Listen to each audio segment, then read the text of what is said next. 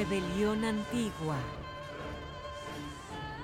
Perspectivas de la vida moderna desde la visión del mundo antiguo. Un podcast dedicado a la filosofía, historia, estrategia, ciencia y cultura en general.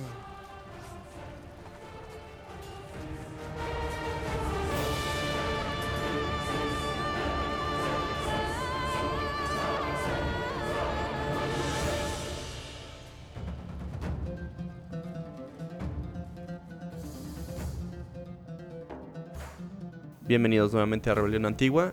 En esta ocasión hablaremos del estoicismo y su resurgimiento en la cultura popular. Me acompaña mi amigo Iván, quien ha sido uno de los eh, miles de millennials que han retomado el estoicismo por las necesidades de la vida cotidiana. El estoicismo fue un pensamiento muy popular en Roma y en la Grecia durante la época clásica. Tanto emperadores como esclavos eran conscientes de los autores de la época y sus propuestas de pensamiento. El estoicismo exige una parte práctica para poder desarrollarse, ya sea mediante la reflexión diaria como estrategia para la resolución de un conflicto que tenemos enfrente. ¿Cómo estás, Iván? Hola, ¿qué tal, Oscar? Muy bien. Eh, aquí muy contento de estar nuevamente en tu podcast de Rebelión Antigua.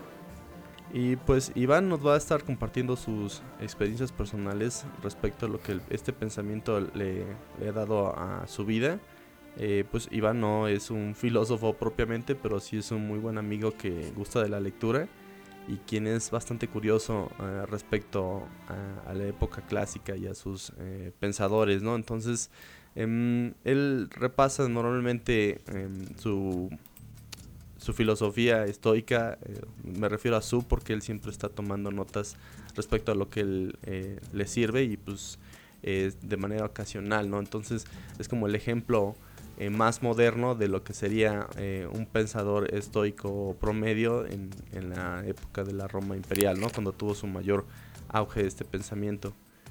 Y pues bueno, ¿qué te parece, Iván, si empezamos con, el, con los orígenes del estoicismo y vamos practicando un poco a poco? Bueno, sí, el estoicismo se genera en Grecia eh, con la con la conquista de Alejandro Magno, que unifica los pueblos del Mediterráneo, eh, surge la escuela estoica con, me parece que fue con Zenón, Zenón de Sitio, y que era, que era alumno de Crates, Crates que, que, a su vez era alumno de Diógenes el Cínico. Nada más que Crates era un poco más, pues como más popular, ¿no? Que Diógenes. Pero y bueno, eh, esta escuela pues después se integra a, lo que fue el Imperio Romano, ya con, con este Epicteto, eh, Marco Aurelio y Séneca, que ya pertenecen pues a, pues ahora sí que a la Roma imperial, ¿no? Sí, sí, la parte del estoicismo antiguo, pues como tú dices, eh, se da en, en, Grecia en el siglo III a.C., eh, y posteriormente ya se van integrando otros pensadores. Aunque no existe em, datos em, concretos acerca de los que realmente fundaron esta filosofía. Se dice que Zenón de Sitio fue uno de los fundadores porque él reflexionaba eh, acerca de este pensamiento o empezaba a generar ideas sobre el estoicismo en una estoa que es como un porche y, que de ahí viene el nombre del estoicismo pero no es muy claro, ¿no? Posteriormente ya se empiezan a meter otros autores como eh, Cleanto y Crisipo y a otros em, que se van reconociendo como Diógenes el Babilonio, Antipater de Tarso, Panecio de Rodas y Posidonio de Apanea. Estos autores forman parte de como del estoicismo medio, eh, que un siglo después eh, culminaría su etapa con el estoicismo imperial, que son los autores que tú ya estabas mencionando, ¿no? De Séneca, otro que se llama Musonio Rufo, eh, Epiteto y Marco Aurelio, ¿no? Quienes son como los máximos eh, representantes, ¿no? Y otros practicantes de la filosofía como el político Marco Tulio Cicerón, quien, aunque no escribió acerca de este pensamiento, pues bueno, sí, sí parece que lo hubiera practicado en, la época en la que estuvo vivo, ¿no? Y mm, es de los pocos eh, romanos que uno puede vigilar su vida casi de manera cotidiana porque existen muchos datos al respecto de, de, este autor. Y pues bueno, posteriormente el estoicismo cae junto con el imperio romano. algunas ideas se mantienen. estas ideas tienen mucho que ver con el, con la empatía que tenían con el cristianismo que en ese entonces estaba naciendo.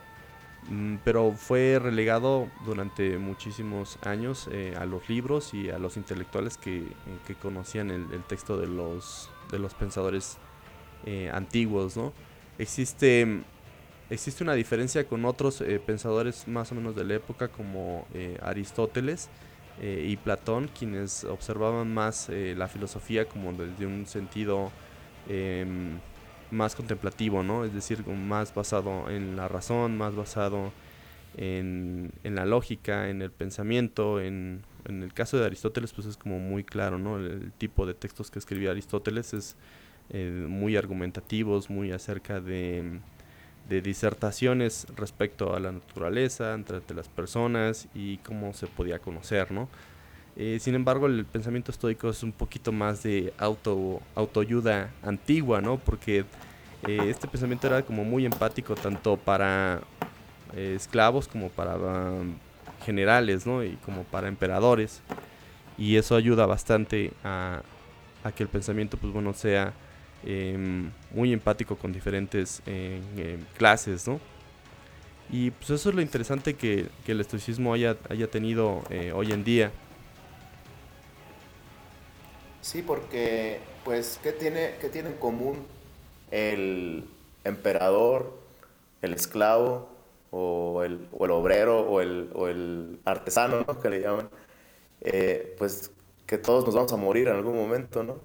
Entonces, eh, como tenemos eso en común, pues cualquiera puede practicar el estoicismo, porque el estoicismo trata de afrontar ese camino que todos llevamos en afrontar la vida y manejando las cosas que, están bajo tu control.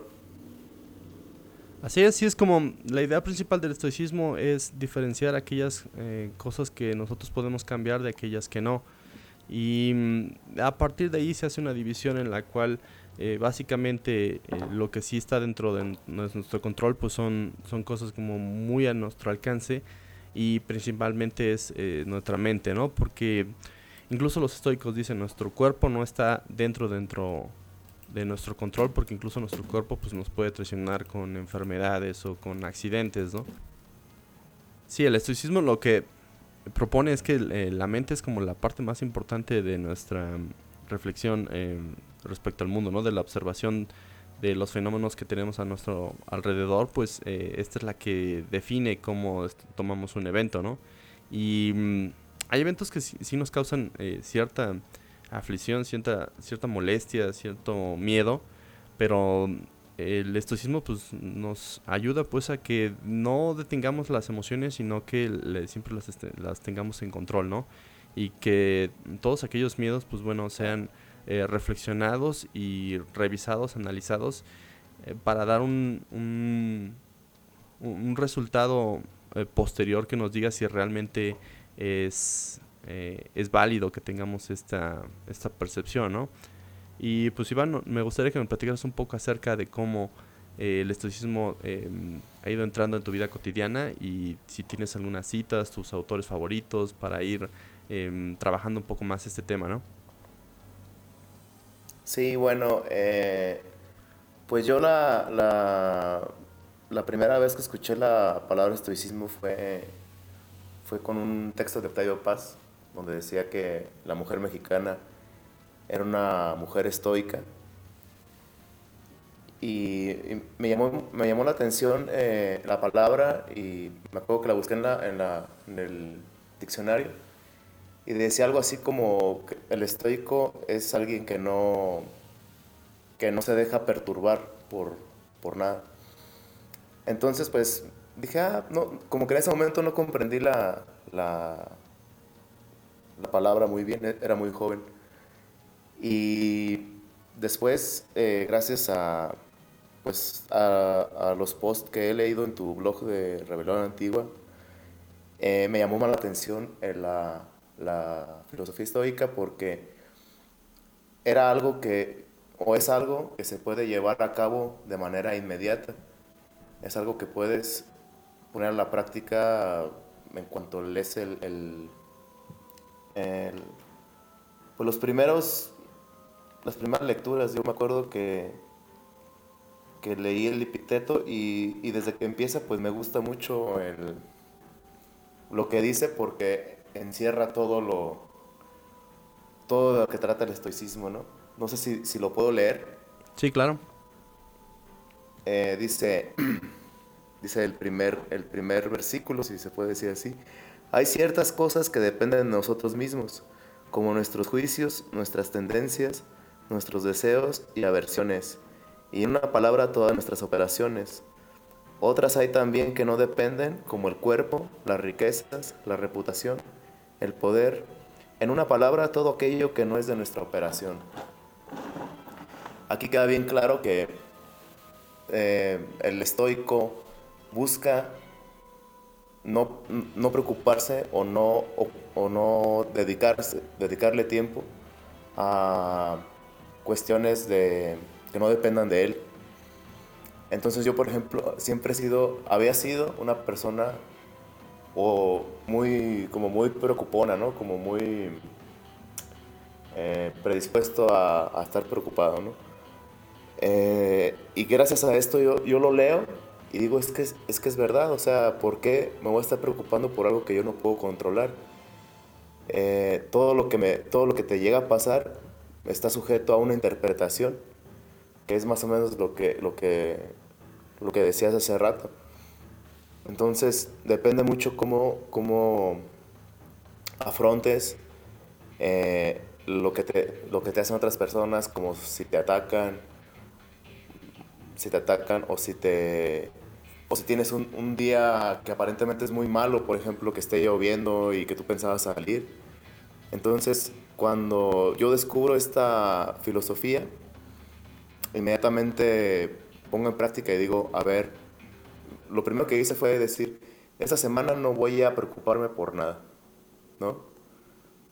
Nada me va a importar de, lo que no esté fuera de mí, o sea, de lo que no esté bajo mi control. Y, así lo fui aplicando. Entonces es un ejercicio que tiene que hacer uno constantemente también. Es como fortalecer un músculo. Es algo que tienes que estar llevando a la práctica y poniéndote a prueba a ti mismo. Otra de las cosas que, que, con, las que con las que apliqué el estoicismo fue hace dos años. Eh, me puse a dieta y, y estaba comiendo a propósito comida desagradable. Por ejemplo, eran sardinas con verduras pero sin limón ni, ni nada así que, que, le quitara el olor tan fuerte a la sardina, ¿no? Y sabía horrible, pero yo me lo comía porque decía, bueno, este, ¿qué tal si algún día tengo que comer algo parecido, ¿no? Entonces, eh, no sé, por alguna situación X, y fíjate que sí me ha pasado, porque he estado, por ejemplo, cuando he ido a tocar, yo, yo bueno, no sé si ya lo había dicho, soy músico, y cuando voy a tocar, eh, de repente pues no hay comida buena, ¿no? Entonces yo veo que todos están bien estresados porque, ah, esta comida del Oxxo, ¿no? De lo que sea. Este, y, y yo ya lo acepto como tal porque una de las cosas que, que dicen los estoicos es que debes de aceptar lo inevitable. Entonces, pues, y, y, no solo aceptarlo, sino hasta previsualizarlo, ¿no? O sea, decir, este, ay, ahorita que, que salga, pues seguramente va a haber tráfico, seguramente este, me, van a, me va a ladrar el perro del vecino, que siempre me, me ladra, este, voy a encontrar a un tipo que, que me diga tal o cual cosa o cosas así. Entonces creo que, que eso es lo, eso es algo muy interesante del estoicismo que, que lo puedes aplicar inmediatamente, ¿no? Sí, el caso de la comida es muy interesante. Eh, Séneca, me parece que sí es Séneca el que habla acerca de la pobreza y de la riqueza, ¿no? Que dice que uno no debe de alejarse mucho de una o de otra, ¿no? Y que, pues Séneca no es que haya sido cínico respecto a lo que eh, pensaba y decía, porque pues él fue bastante rico en su época, pero mm, sí, sí vivía con bastante moderación, ¿no? Y, y Seneca menciona que en, en ocasiones dormía en la cocina, ¿no?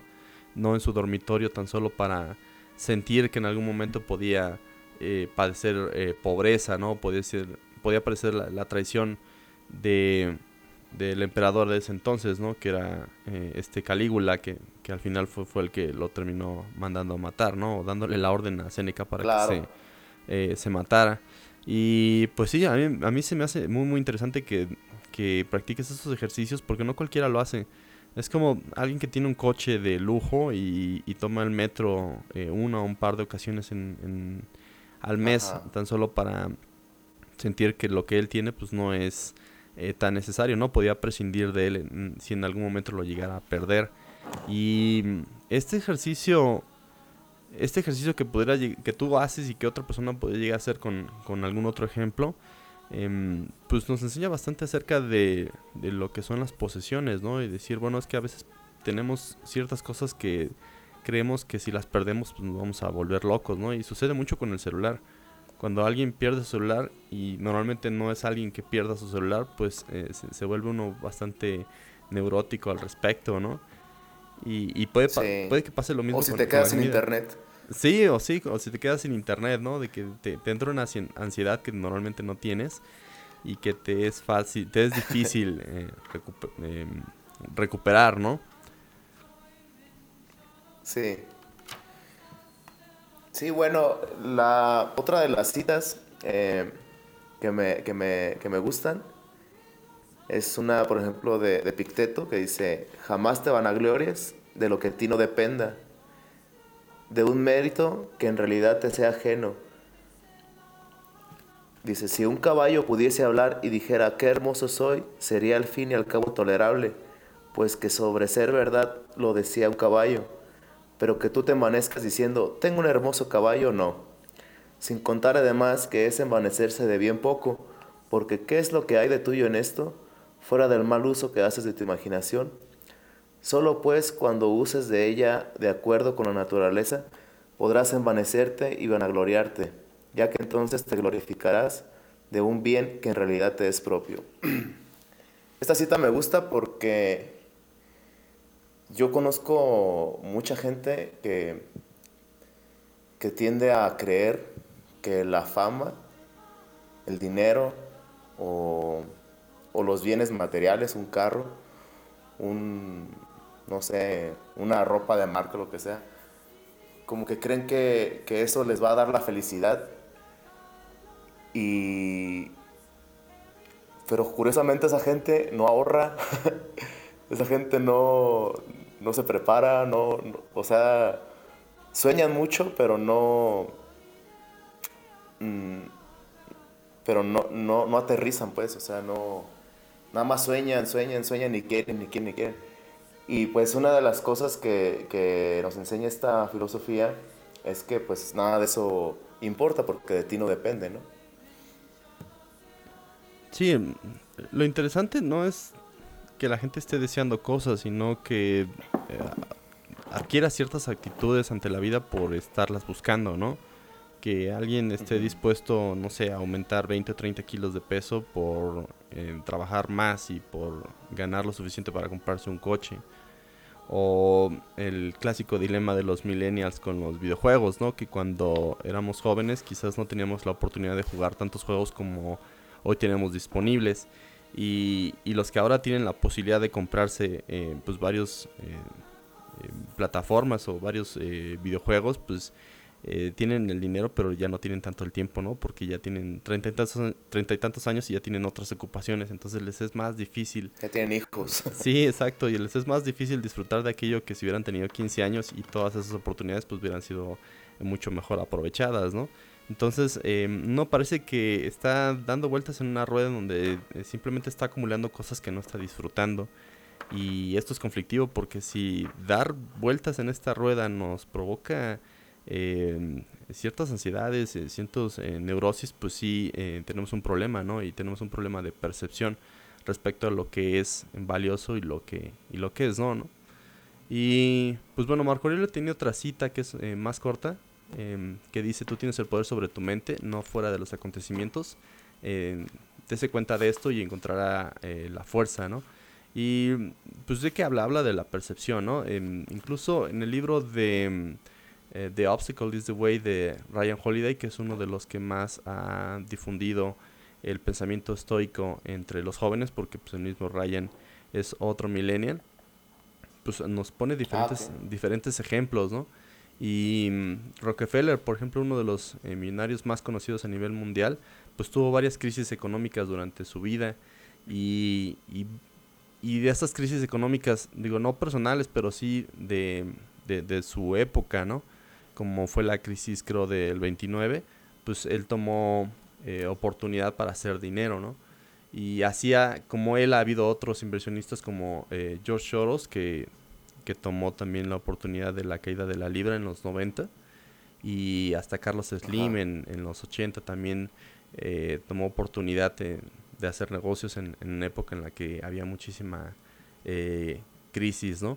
Y lo dice Ryan Holiday, pues es que los estoicos tienen esta actitud a ver eh, cada oportunidad en una, a ver una oportunidad o varias oportunidades en, un desastre, ¿no?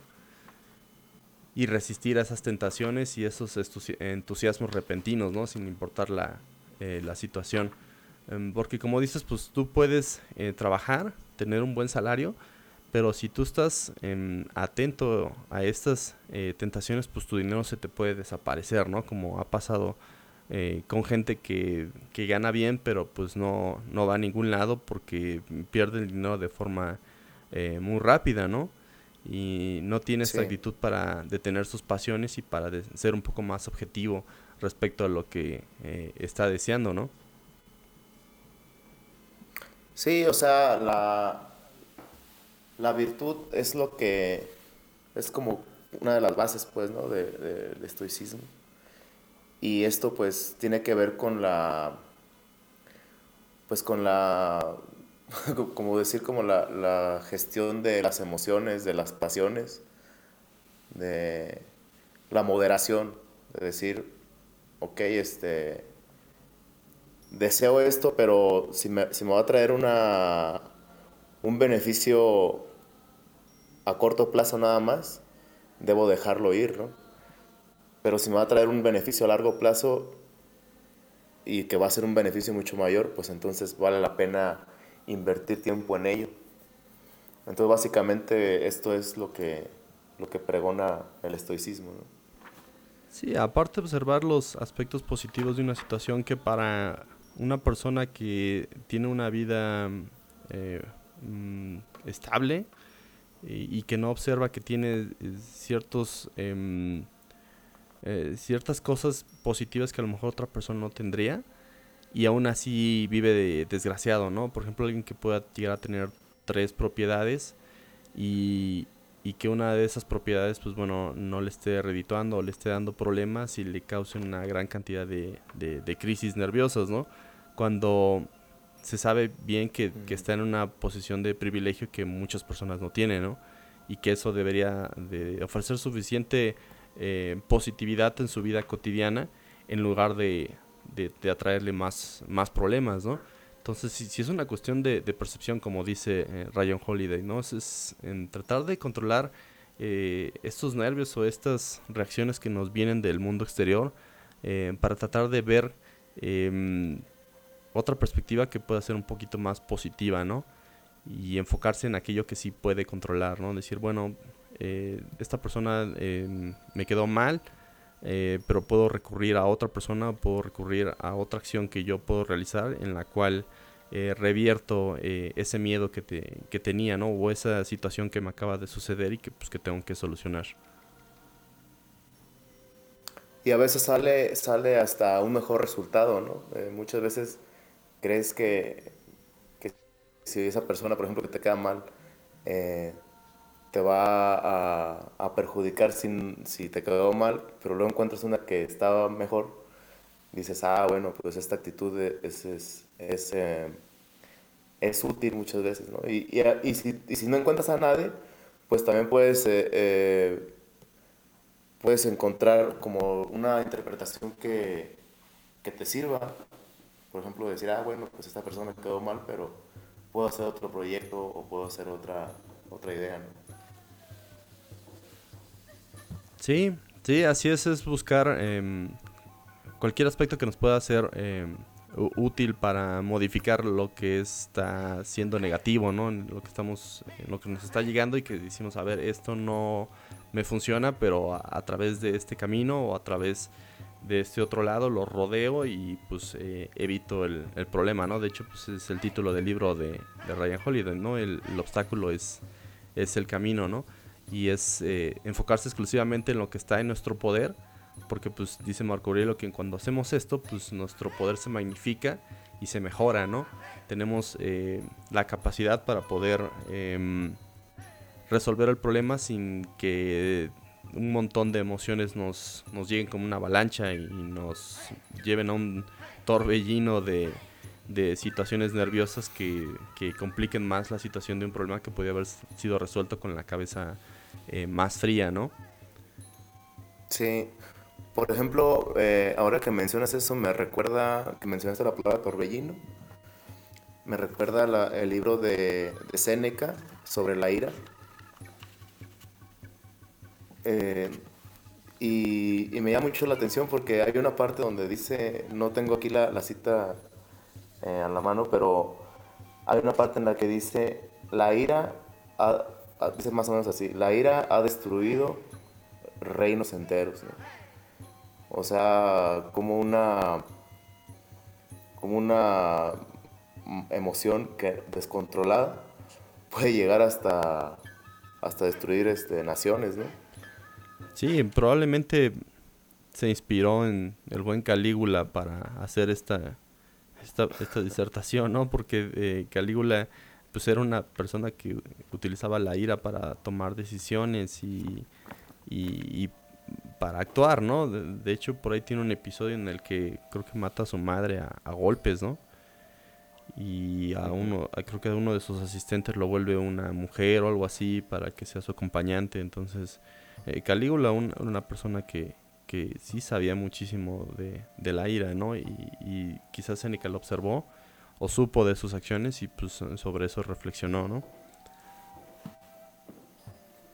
Sí, y, hablando de la ira, pues eh, Seneca recomienda, y eso me ha servido mucho porque yo antes era una persona muy enojona y, y, reaccionaba muy rápido. O sea, cuando alguien me, por ejemplo, ahorita que dijiste, que mencionaste el ejemplo de que si alguien te queda mal, si a mí alguien me quedaba mal, me enojaba, me prendía y le decía hasta de lo que se iba a morir. No sé, este, retomando un poco lo del post anterior, no sé si te acuerdas un día que íbamos a vender a Tole y que llegaste tarde. Sí. Era en la madrugada, pues, y yo estaba bien enojado esa vez contigo. Y bueno, ya después este, lo platicamos, ¿no? Y, no pasó nada, pero me acuerdo que sí me, sí me enojé bastante.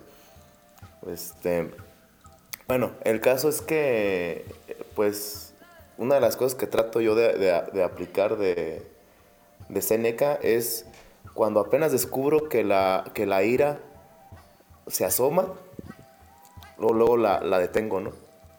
O sea, luego, luego, y no, te juro que, por ejemplo, mis, mis relaciones con otras personas ha mejorado, pero de una manera así increíble.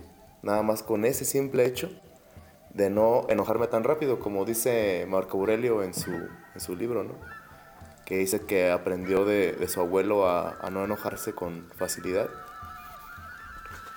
Este, y trato de aplicar eso. Entonces yo, yo a veces que veo gente muy enojada en el transporte o así o, o, o en la vida cotidiana, digo, no le caería nada mal leer este, este libro, que además pues son libros que se eh, pueden acceder bien fáciles a ellos y, y pues está muy, está muy accesibles, vaya.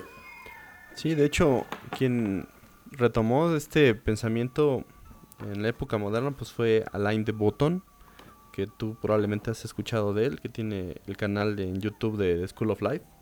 que habla de diferentes ah, eh, temas, ¿no? Antes de tener este canal en YouTube, eh, tuve un programa en la BBC de Londres o en alguna televisora de, de, de, Inglaterra, no me acuerdo si fue exactamente la BBC, pero eh, platica con gente acerca de su vida cotidiana y les platica sobre Seneca, ¿no? Y les dice, eh, ¿qué tal si, si el siguiente día, el próximo día, tú que eres eh, conductor de autobuses, piensas en todas aquellas cosas que sabes que van a salir mal y, las aceptas, ¿no? En lugar de, de, confrontarlas de forma inmediata como lo has hecho eh, todos los días, ¿no? Cada que conduces, sabes que te vas a encontrar con un conductor que no conduce bien, te vas a encontrar con alguien que es, que es muy grosero, y esas situaciones se repiten, no es una cosa que suceda una vez cada año, ¿no? Sino que es constante, ¿no? Sobre todo para alguien que está interactuando constantemente con otros conductores, como es el, em, un conductor de autobús, ¿no? Entonces, eh, esta persona lo hace y Alan de Button está con él en el autobús y, pues eh, se da cuenta que pues que sí existe otra forma, otra perspectiva de, de tomar este problema que parecía Em, que no tenía solución, ¿no? Que dice, bueno, pues es que cómo voy a evitar a los conductores eh, iracundos, ¿no? Y, dice, pues no, no es que los evites, ¿no? Sino que sepas cómo los vas a absorber cuando te lleguen, ¿no? O sea, cómo los vas a tomar y cómo vas a cambiar esa percepción. Sí, eh, pues tiene, tiene todo que ver con la idea de, pues tampoco tomarte las cosas de una manera personal, ¿no? O sea, dices, pues, si me estás diciendo un insulto, realmente no, no me tendré por qué ofender ese insulto, sino tendría que detenerme y decir, a ver, ¿por qué me lo estás diciendo? ¿Estás enojado? ¿Estás, eh, no sé, frustrado o algo?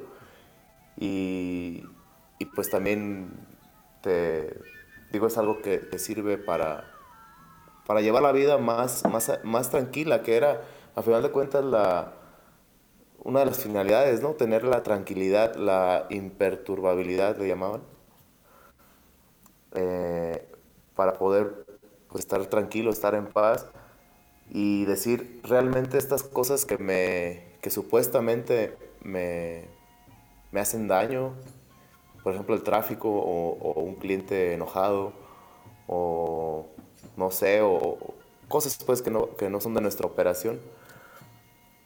Dices, estas, estas cosas realmente no me, no me tendrían por qué afectar porque yo no las puedo controlar. Sí, sí, me llega a la mente un poco eh, sorbo el griego del, del, podcast anterior, porque me pongo a pensar quién de estos eh, dos personajes era más estoico, quién era más eh, cínico. Y definitivamente Sorban tenía unos em, momentos estoicos, pero normalmente se, se, comportaba de otra forma frente a la vida, ¿no? Quizás era el inglés el que era tratar de, de evitar los problemas, ¿no? De tratar de sobreponerse mediante una actitud calmada, ¿no? Sin embargo, esta, este deseo, esta em, búsqueda por, por ejecutar, por hacer, pues estaba dentro de su cabeza, ¿no? Y la gran tormenta estaba dentro de, de, su cabeza, mientras que Sorba pensaba que, debía eh, ir con la propia tormenta, ¿no? Y ir arrasando, ¿no? Como, como el Diógenes, ¿no? Como, como el cínico de decir, bueno, eh, me están sucediendo estas cosas y pues las acepto de otra forma, eh, distinta a las que tendría, por ejemplo, un, estoico, pero a la vez las disfruto, ¿no? Que es, que es una diferencia entre el pensamiento estoico y, y otras corrientes de pensamiento griego, ¿no? Y, pues sí es importante señalar también que eh, el estoicismo se centra mucho en la acción, que es eh, una parte del libro de, Ryan Holiday en el cual eh, pues dice que una de las grandes formas de desmantelar los problemas que tenemos cotidianamente pues siempre es estar realizando cosas, ¿no? así como em, a diferencia de un cristiano, por ejemplo, que cuando tiene varios problemas, eh, busca tratar de, quitarse ese peso mediante, mediante la oración o mediante la petición, ¿no? De, ir a la iglesia o de, ir a su casa y de rezar y decir, bueno, eh, que se quita este problema de encima y que, lo, que me lo quita alguien más, ¿no? Claro, un cristiano, un buen cristiano, ¿no? Porque hay otros que, buscan otras cosas ya, ya que no tienen nada que ver con el cristianismo, como el Feng Shui o, o este, no sé, el yoga, cosas así. Sí, un cristiano New Age, siendo, Siendo cristianos también, ¿no? ¿Eh? Sí, un cristiano New Age. Y pues sí, ¿no? Cuando tienes em, eh, ciertos problemas en la mentalidad cristiana, pues lo que haces es que vas a la iglesia y pides a, a Dios a que te los, te los quite, ¿no? Te tratas de quitarte de ese peso, ¿no? De que esta cosa que no puedo controlar, pues que lo controle alguien más, ¿no? Y, y en el pensamiento estoico, pues dice, bueno, pues qué cosas puedo hacer o qué cosas están a mi alcance para que yo pueda resolver este conflicto eh, mediante eh, ciertas estrategias que sí tiene mi mente, ¿no? Como es la, energía, eh, la persistencia, la coherencia y un proceso deliberado del problema, em, el pragmatismo, el siempre tratar de ser lo más práctico y lo más em, efectivo en las acciones que tenemos, o hacer una visión estratégica, ¿no? De, este problema para resolverlo y quitarnos este propio peso de, encima mediante nuestras eh, propias acciones, mediante un, pensamiento controlado, ¿no? Sí, de hecho, eh, hay, ahorita que estábamos hablando de la, de los, del estoicismo en la actualidad, me llama mucho la atención, eh, por ejemplo, el, el, autor, bueno, que de, de un libro que se llama Los siete hábitos de la gente altamente efectiva eh, creo que también esto fue así como, como algo muy estoico lo que, lo que dice el primer hábito, que dice que debes de ser proactivo y no reactivo. O sea, tomar acción de acuerdo a lo que está pasando en vez de reaccionar y, esconderte o, o, de, o de reaccionar y, y, echar la culpa a otros, ¿no? que se da mucho en la, por ejemplo, en, el ambiente de, las de la oficina y todo eso. Bueno, en todos los ambientes laborales se da, ¿no? Pero es muy, muy, muy común, por ejemplo, en la, oficina, eh, pues no sé, las críticas o, o estarse ocupando de hablar de, de, de, alguien más o, o, decir es que el jefe me exige demasiado o es que me quiero, me quiero ganar al jefe de, cierta forma o así. Eh, entonces este, este cuate habla, habla un poco de eso también, eh, retoma un poco ese, ese pensamiento. Sí, yo, yo no, el libro, no, no he leído el libro em, específicamente de, de, ni de este autor, ni de temas eh, similares, pero es algunas de las cosas interesantes de, la autoayuda es que de repente pueden darte muy buenos consejos, ¿no? En, el caso de, de Dale Carnegie, en el libro de cómo ganar amigos e influir en las personas, pues usted dice cosas que para muchas personas puede parecer bastante obvio, pero que son eh, bastante efectivas cuando se ponen en la práctica, ¿no? Y esto es em, parte de, lo que Seneca te diría eh, que, es útil, ¿no? De, la filosofía práctica es, es pensar, utilizar eh, y si no funciona, eliminar, ¿no? Y si funciona, pues bueno, volver a utilizar o reflexionar cómo se puede utilizar este pensamiento en, en otros problemas, ¿no? Y, y, Epiteto tiene una frase muy famosa que dice eh, persiste y resiste, ¿no? En estar pensando y estar em, reaccionando en el sentido positivo, o sea, en el sentido de decir, reacciono mediante mi no, no reacción, ¿no? O sea, la falta de, de em, la falta de emoción respecto a un problema que, por ejemplo, te arroja miedo de forma inmediata, ¿no? O te, arroja ira, ¿no? Por ejemplo, la, injusticia inmediata hacia tu persona, pues te, te, arroja un montón de ira que, que de alguna manera te afecta, ¿no? Y si, si tú reaccionas eh, con la misma cantidad de energía, pues lo que tienes es un conflicto, ¿no? Y en el área laboral, como mencionabas hace rato, pues este conflicto es... Em, es, escalable, ¿no? De, una cosa pequeña se va, se va yendo hacia otra mayor y se va haciendo hacia otra mayor y pues bueno, es donde eh, la vida se empieza a ser más complicada, ¿no? Ok, ah, otra, otra de las cosas que me llamó la, atención, no sé si, si, has visto una película que de hecho la sacaron en Netflix hace, hace pues no sé exactamente cuándo la sacaron, mm, yo la vi hace como un año, se llama Inquebrantable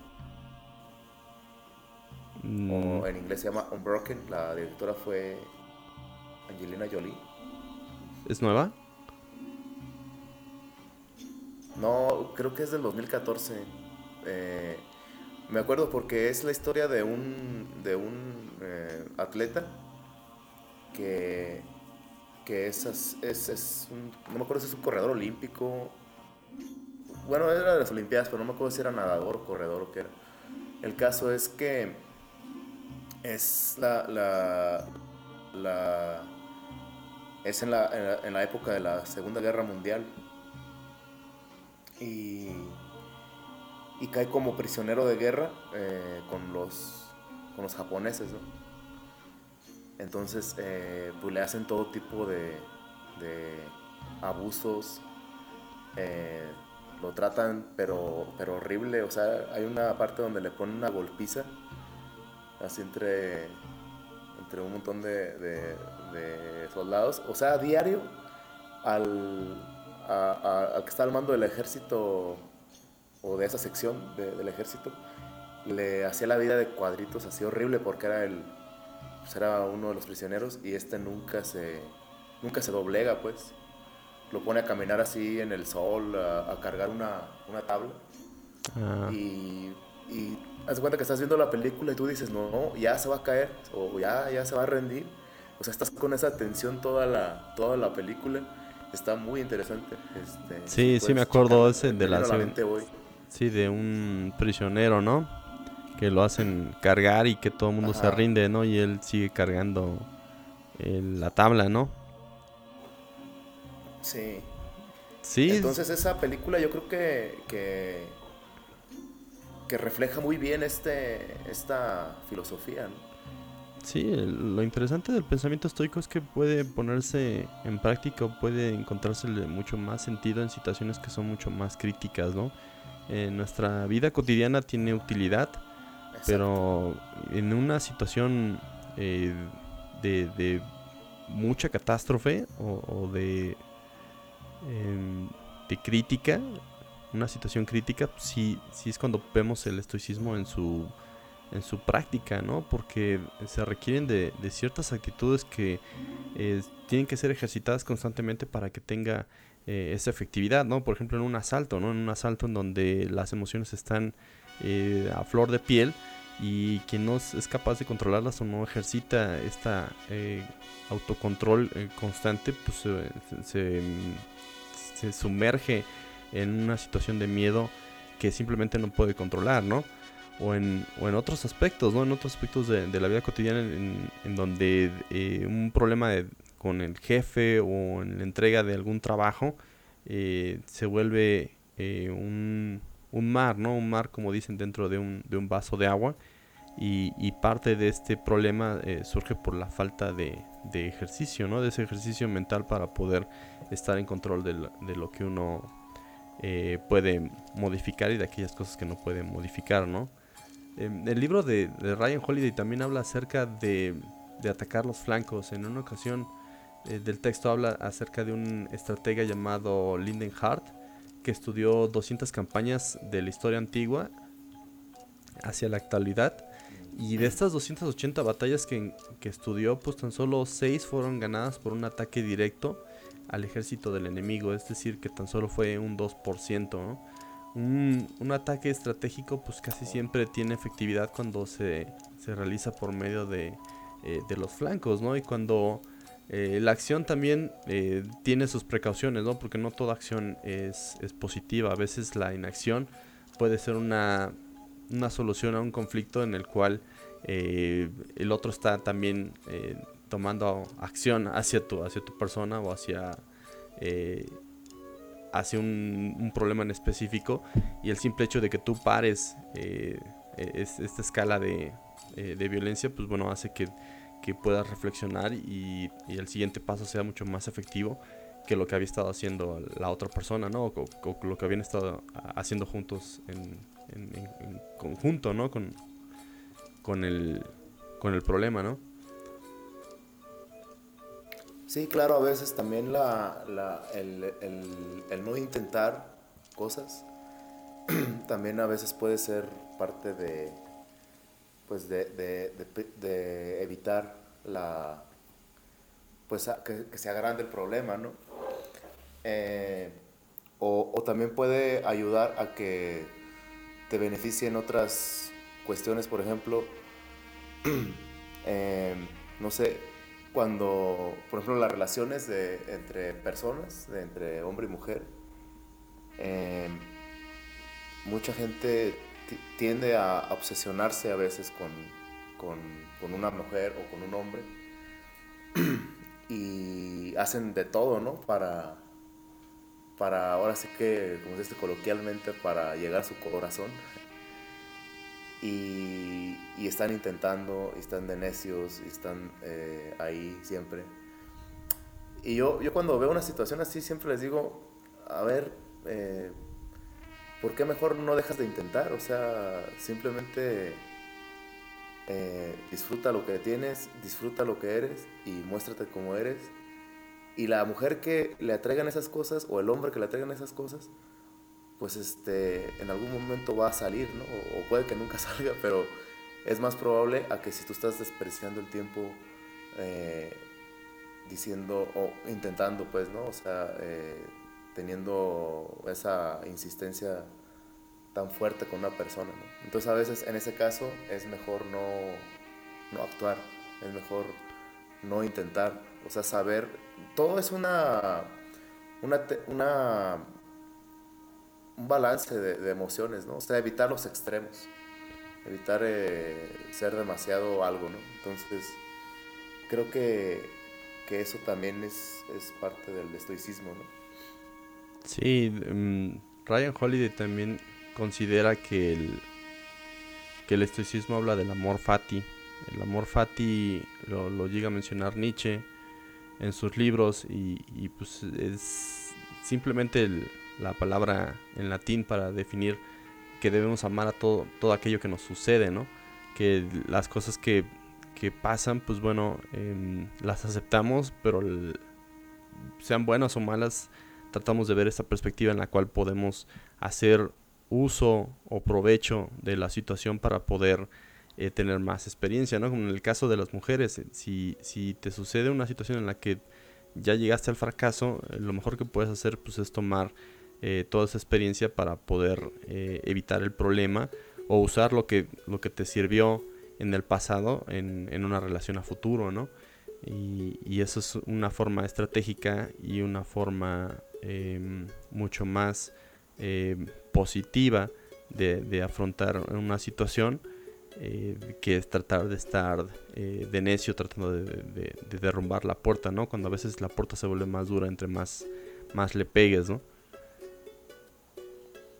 Sí, yo creo que sí, que si todo mundo este, practicara el estoicismo o por lo menos conociera sus principales eh, pues como su, lo básico pues del estoicismo, pues sería un mundo más feliz, ¿no? sería más, más agradable porque pues la gente haría cosas más positivas y pues yo creo que habría menos rencor y cosas así.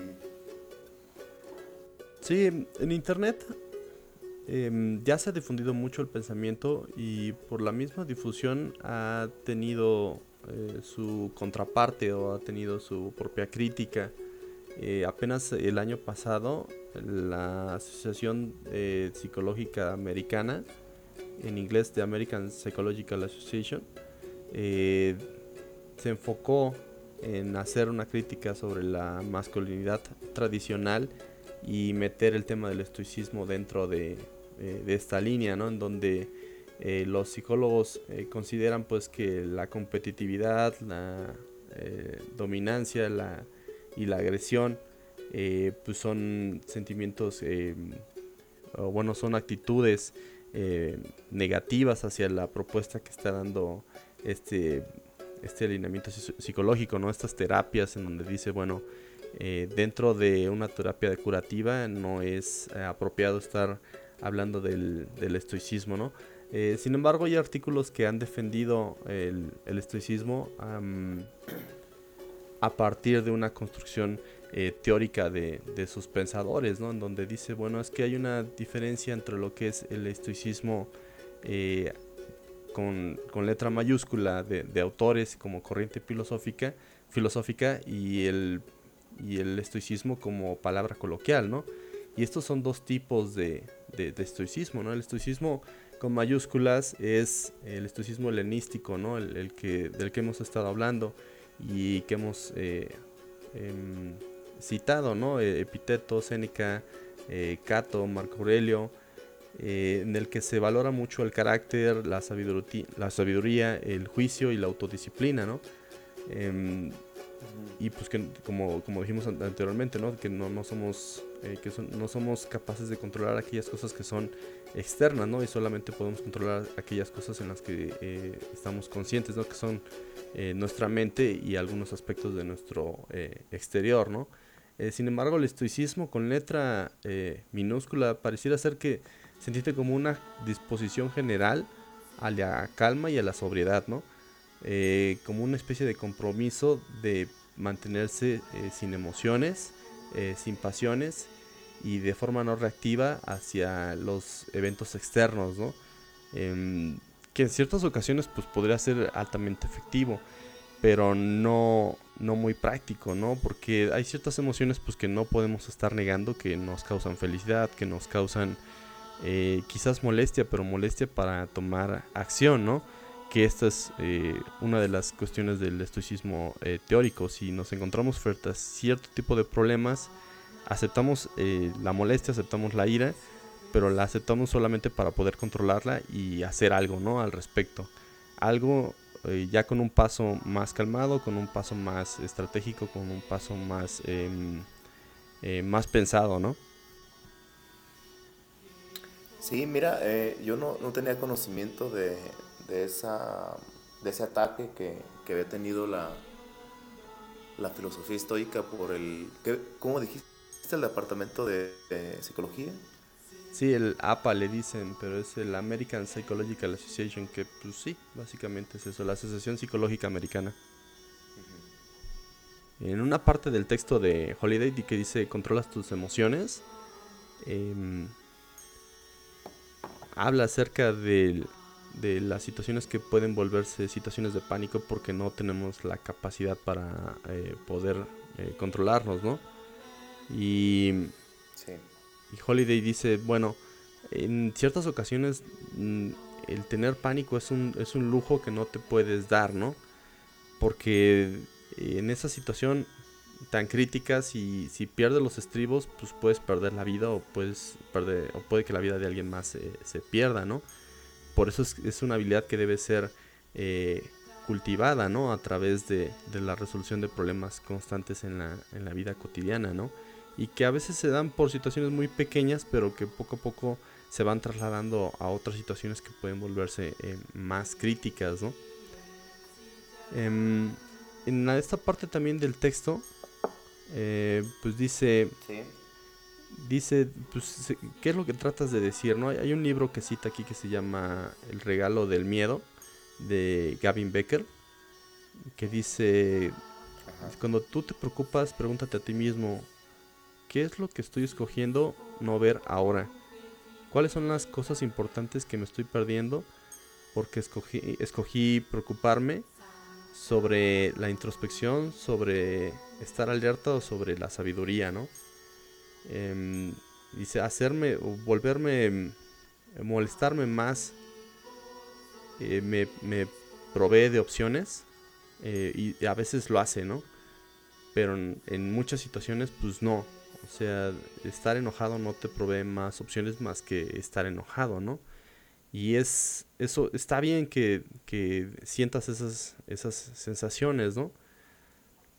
Pero nadie dice, los estoicos no hablan acerca de no, no sentir esas, esas emociones, ¿no? Eh, no se trata de decir no llores, sino que, que, te tomes una pausa y que sepas que puedes eh, controlar con la fuerza de tu, eh, de tu mente estas, esta situación, domesticarla y, y seguir adelante, ¿no?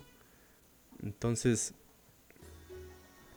eh, aquí Ryan Holiday eh, critica mucho este aspecto que se le da de, masculinidad al estoicismo, ¿no? Se dice, bueno, eh, se trata más de una domesticación de las emociones que de una em, eliminación de ellas, ¿no?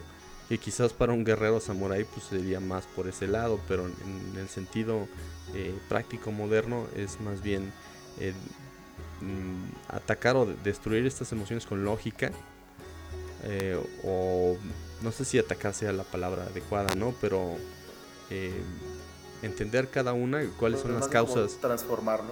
Sí, saber cuáles son las causas de estas, de estas emociones para poder entenderlas y, y trabajarlas, ¿no? Entonces, eh, sobre eso. localizar, pues, el, Sí, o sea, lo que te dice es que al final eh, el problema más grande, pues bueno, lo puedes replantear de otro sentido y decir, bueno, eh, esto me va a hacer perder tal cosa que es tan importante para mí. No. Eh, ¿Me voy a morir de esto que me está sucediendo? no. Y, dice, bueno, dice, esto que está sucediendo eh, te está evitando que no actúes con justicia, con generosidad, con autocontrol, eh, con prudencia, con honestidad o con sanidad mental. No. Entonces tú puedes volver otra vez a, replantear el problema mediante otra actitud, ¿no? decir esto no me va a destruir como persona, sino que va a reforzar eh, eh, quién soy a través de la acción. Y esta acción eh, es una acción práctica que es mucho más controlada a la reacción que tú estabas platicando hace rato, que es totalmente reactiva y, que viene de inmediato, ¿no? no es, una, es una acción reactiva no pensada. Sí, también al, al enfocar de otra forma el, el problema, eh, te ayuda a como, a como restar la importancia a lo que realmente no la tiene, que es normalmente lo que lo, que te, lo que aparentemente te preocupa, ¿no?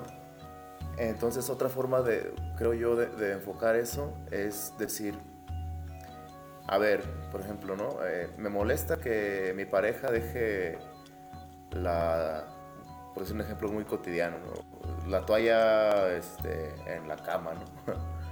toda mojada, ¿no? puede ser un problema.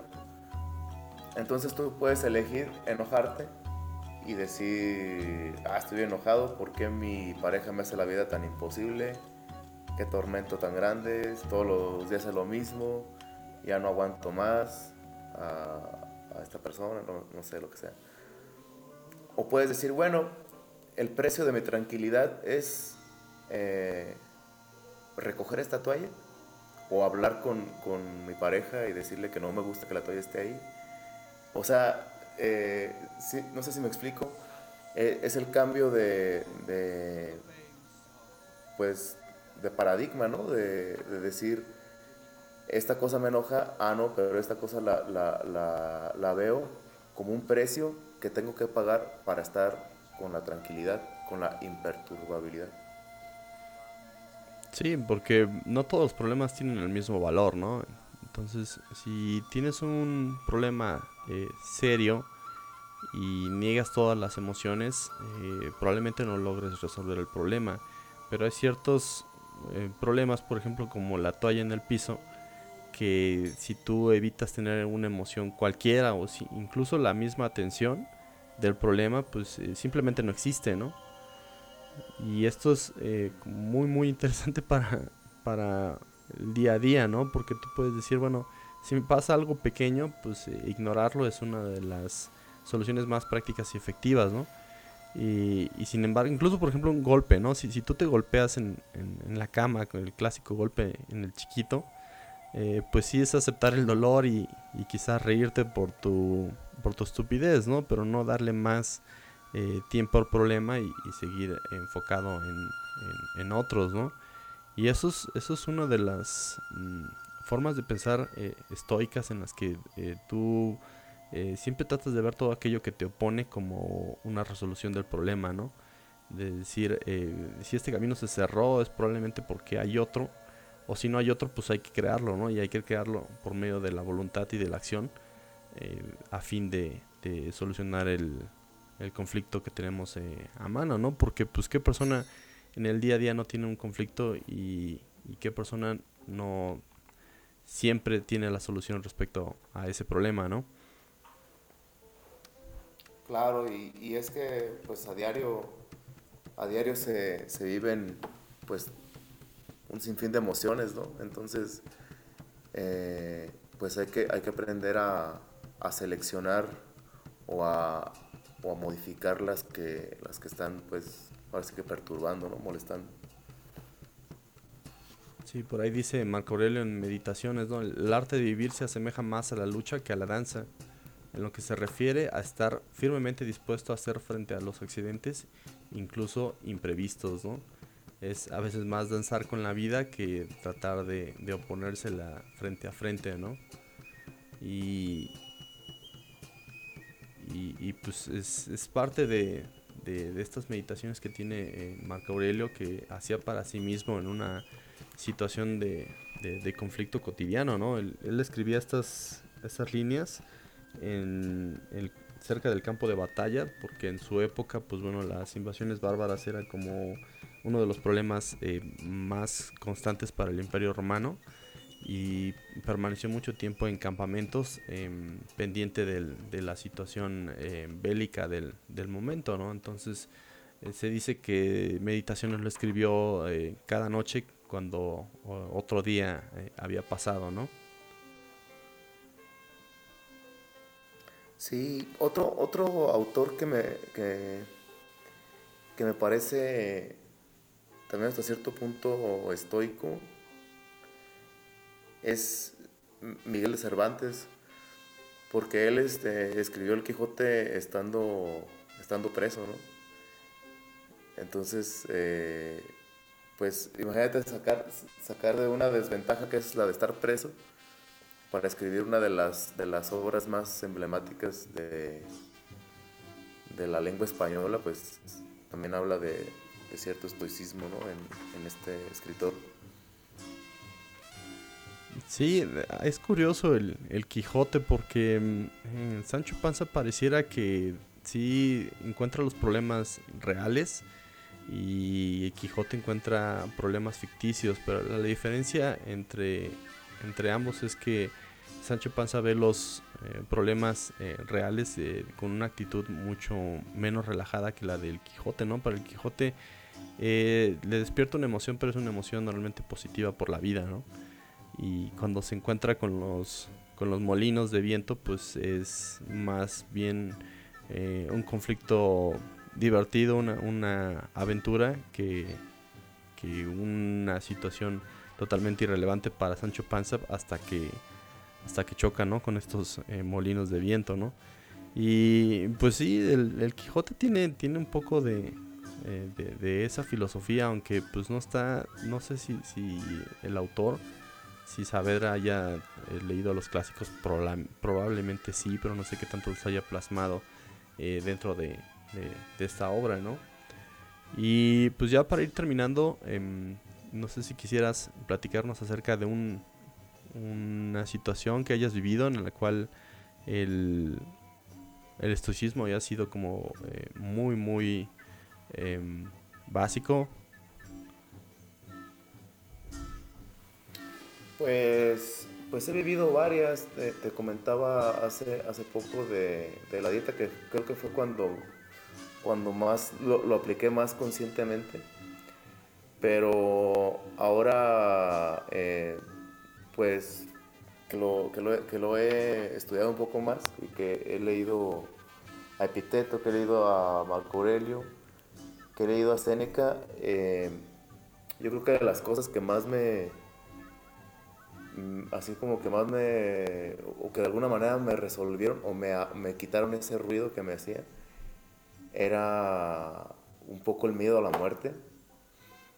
Yo creo que ahorita se podría decir que, el miedo a la muerte se ha reducido mucho porque gracias al estoicismo o a esas enseñanzas yo vivo mi vida y, y agradezco tener todo lo que, lo que tengo, ¿no? Que, a lo mejor no, no, pues no, no, es una mansión, no es pero vaya, o sea, me, me, me hace feliz porque aquí es donde, donde vivo y aquí es donde estoy. Entonces, de alguna manera digo, la muerte, pues eh, antes me aterraba mucho y ahora digo, pues, pues puede pasar o, puede pasar en cualquier momento, entonces hay que, hay que disfrutar la vida ahorita, ¿no? Que se puede. Y pues ya cuando la, la muerte llegue, pues ya, ya es como parar de, como ya, se me hace como un descanso, pues para siempre, ¿no? O sea, como dormirte y que nadie te moleste.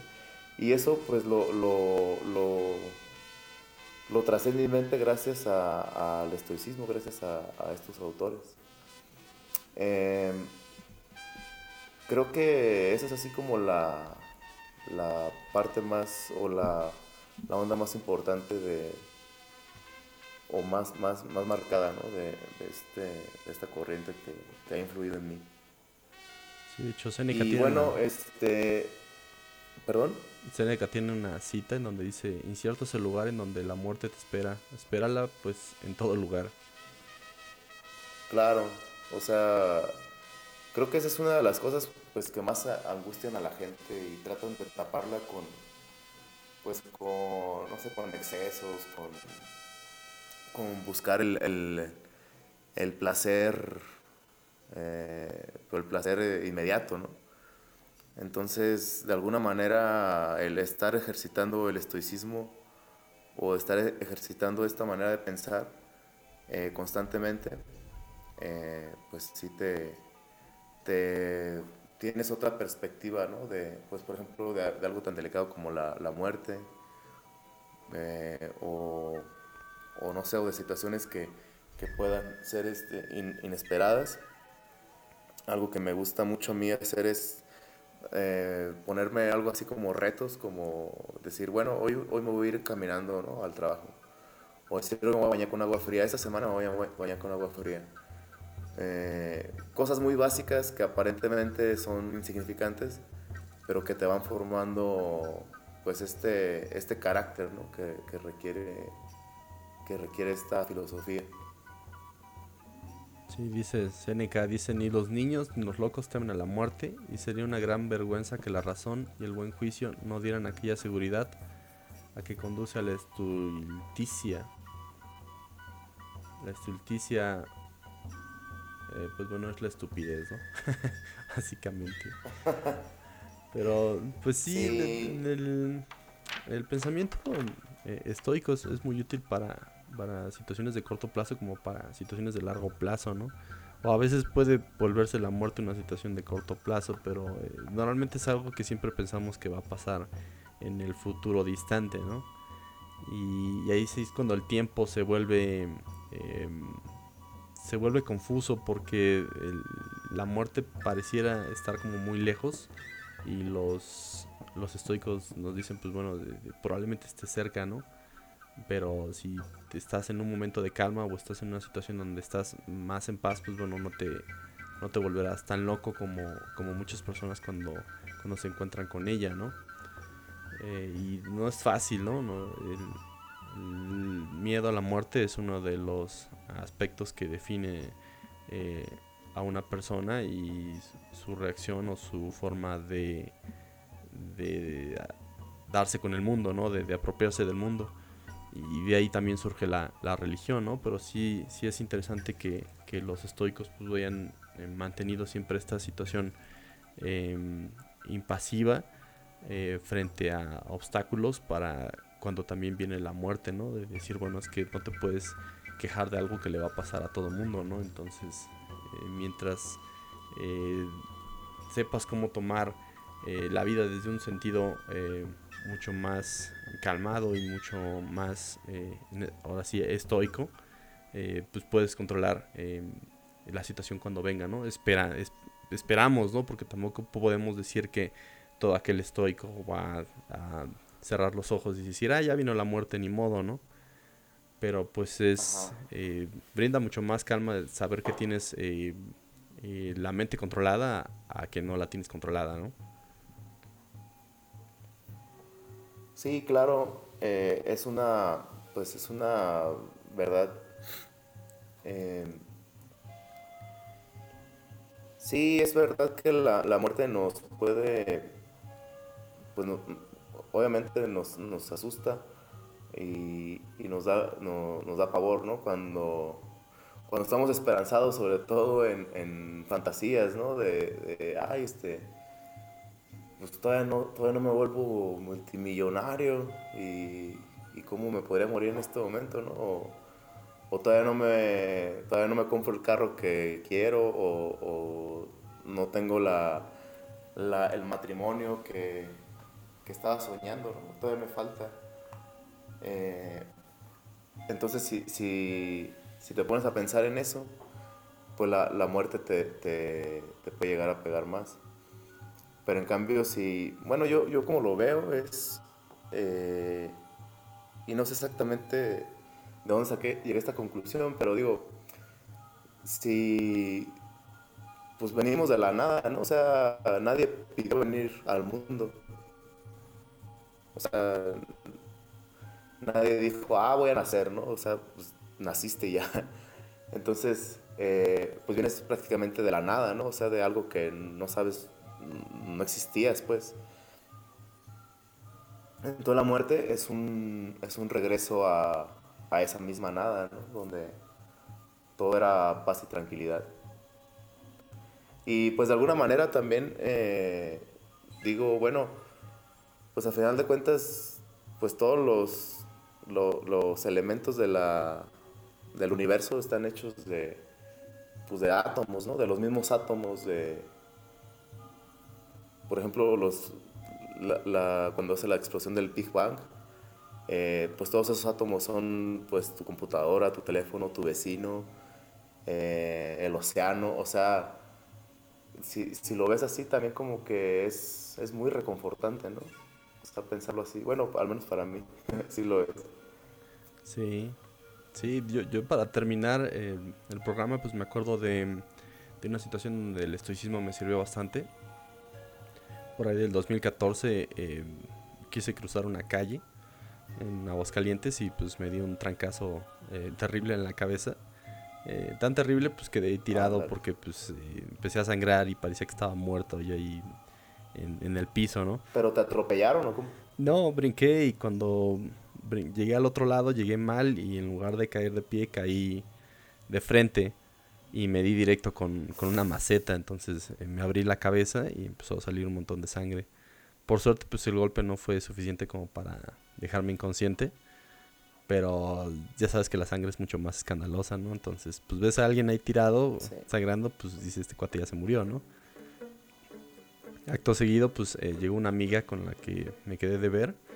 Y también llegó los paramédicos para ver si estaba bien o no sé quién los llamó. Me imagino que alguien me vio en el piso y pues dijo, no voy a hablar, a la ambulancia. Eh, llegaron los paramédicos. rápido. Sí, no sé en cuánto tiempo llegó porque sí me acuerdo haber estado un buen rato en el piso. Y ya me empezaron a preguntar de mi nombre, me empezaron a preguntar eh, dónde vivía, quién era, qué hora era. Y pues estaba tan consciente de, de mi entorno que le digo, mire, son las cinco veintitantos, me acabo de golpear en esta esquina y esta esquina, mi nombre es tal, mi edad es tal, bla, bla, bla, bla, bla. Entonces dijeron, no, este cuate está bien. Y pues me pusieron una venda en la cabeza y órale, váyase al hospital, ¿no? No me llevaron ellos porque imagino que iba a ser más costoso. Entonces eh, permanecí un buen rato ahí en el centro con la cabeza eh, vendada y con un montón de sangre en, la ropa.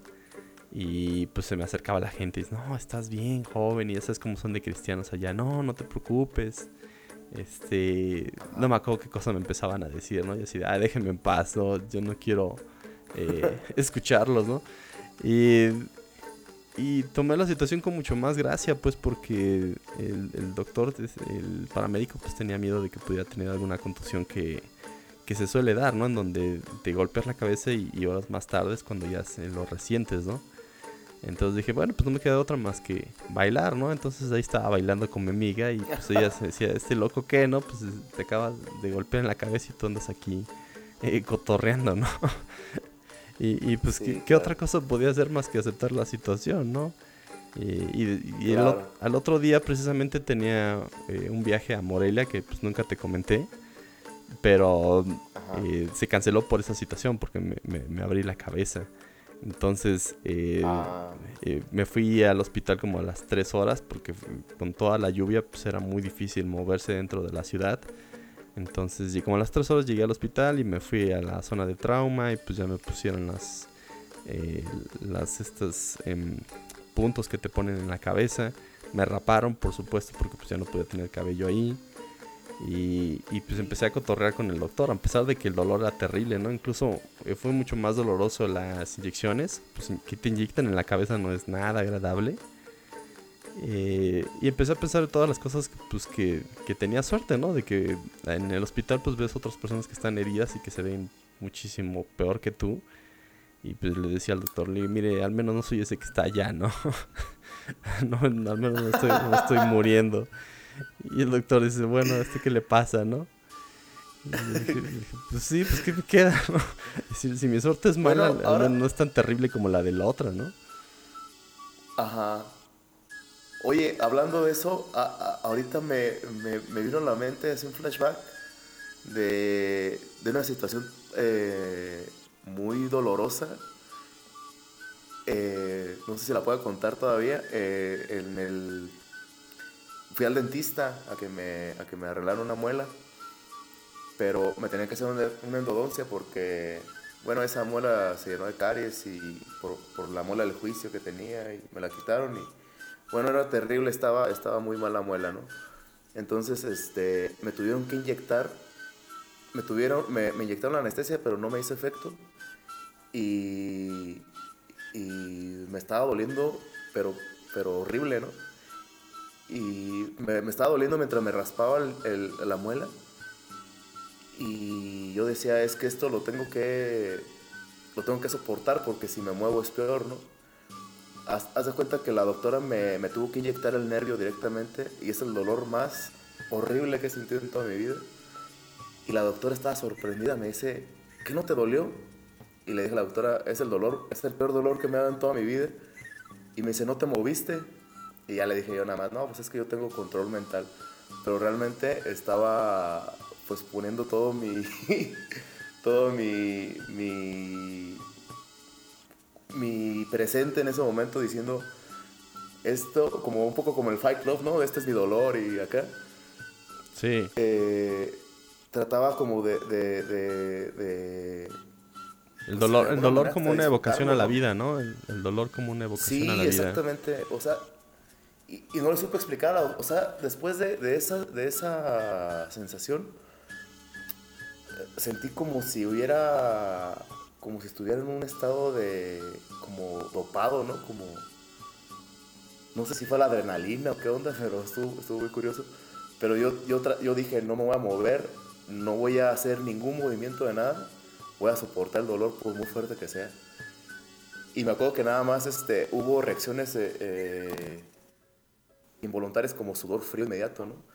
Pero sí, sí, este, no, no, no, no pensaba pues en, cosas feas, sino, sino pensaba en estar tranquilo y, y, que ese dolor no era, no era motivo para perturbarme, ¿no?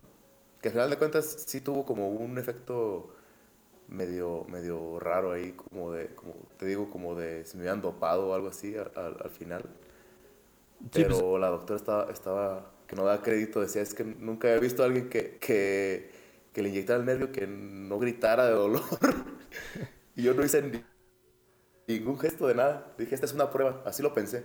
Y muchas veces así, así pienso, digo, esto es una prueba de, de la vida, ¿no? Este, o la resuelvo o muero en el intento, ¿no? Sí, bueno, en mi caso no fue así. Yo sí grité bastante en el hospital. Eh, de hecho, pues mi amiga pensaba así, de este que le están haciendo, no? Eh, pero a mí me divertía hacerlo. o sea, se me hacía, se me hacía interesante mostrar el dolor y decir, ah, o sea, si es, si era interesante, pues, como tú dices, ¿no? De pensar en el dolor como una evocación a, a, decir que estás vivo, ¿no?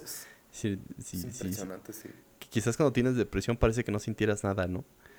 Y, y todo pasa y el tiempo no tiene como muy sentido y lo que haces o comes o, o te duermes no tiene como mucho sentido, ¿no? Que es síntomas de, de depresión, pero cuando no estás así, pues eh, incluso esa vocación de dolor que no está placentero, pero pues que sí te está mandando mucho al presente, ¿no? Que es, que es como un, pensamiento que se pierde en, en, el, en lo mundano, en un día mundano. Un día mundano es aquel día que tú no em, reconoces eh, como tal, del cual no tienes mucha memoria porque simplemente fue así, ¿no? Fue un día mundano y cuando es un día eh, religioso, religioso en ese sentido, tiene otro, otro nombre. Eh, pero digamos, pongámosles el, tiempo religioso, ¿no? Cuando tienes un, tiempo especial, eh, la memoria sí te evoca, o sea, te acuerdas del día porque fue importante, pero cuando no fue importante, pues se pierde. Y si te dicen, oye, ¿qué hiciste día tal, el mes tal? Pues no tengo idea, probablemente lo mismo que, que, que hice durante ese mes, ¿no? Entonces, o sea, es un día que pasó, pero no pasó, pues. Exacto, no pasó, ¿no? Y, y el dolor en, en, Fight Club es como eso, ¿no? Decir, bueno, si te vas al club de la pelea y peleas cada noche, o la mayoría de las noches, pues vas a tener una memoria de, de esa pelea y el día no se vuelve eh, mundano, ¿no? No se vuelve eh, tan soso, ¿no? Al respecto, tan, tan simple, tan eh, olvidable, ¿no? Eh, y pues eso es, eso es parte de, de, la filosofía, ¿no? Una de, las citas con las que quisiera cerrar es una de las cartas de Séneca a Lucilio, en donde dice la filosofía, la filosofía es a la vez saludable y sabrosa.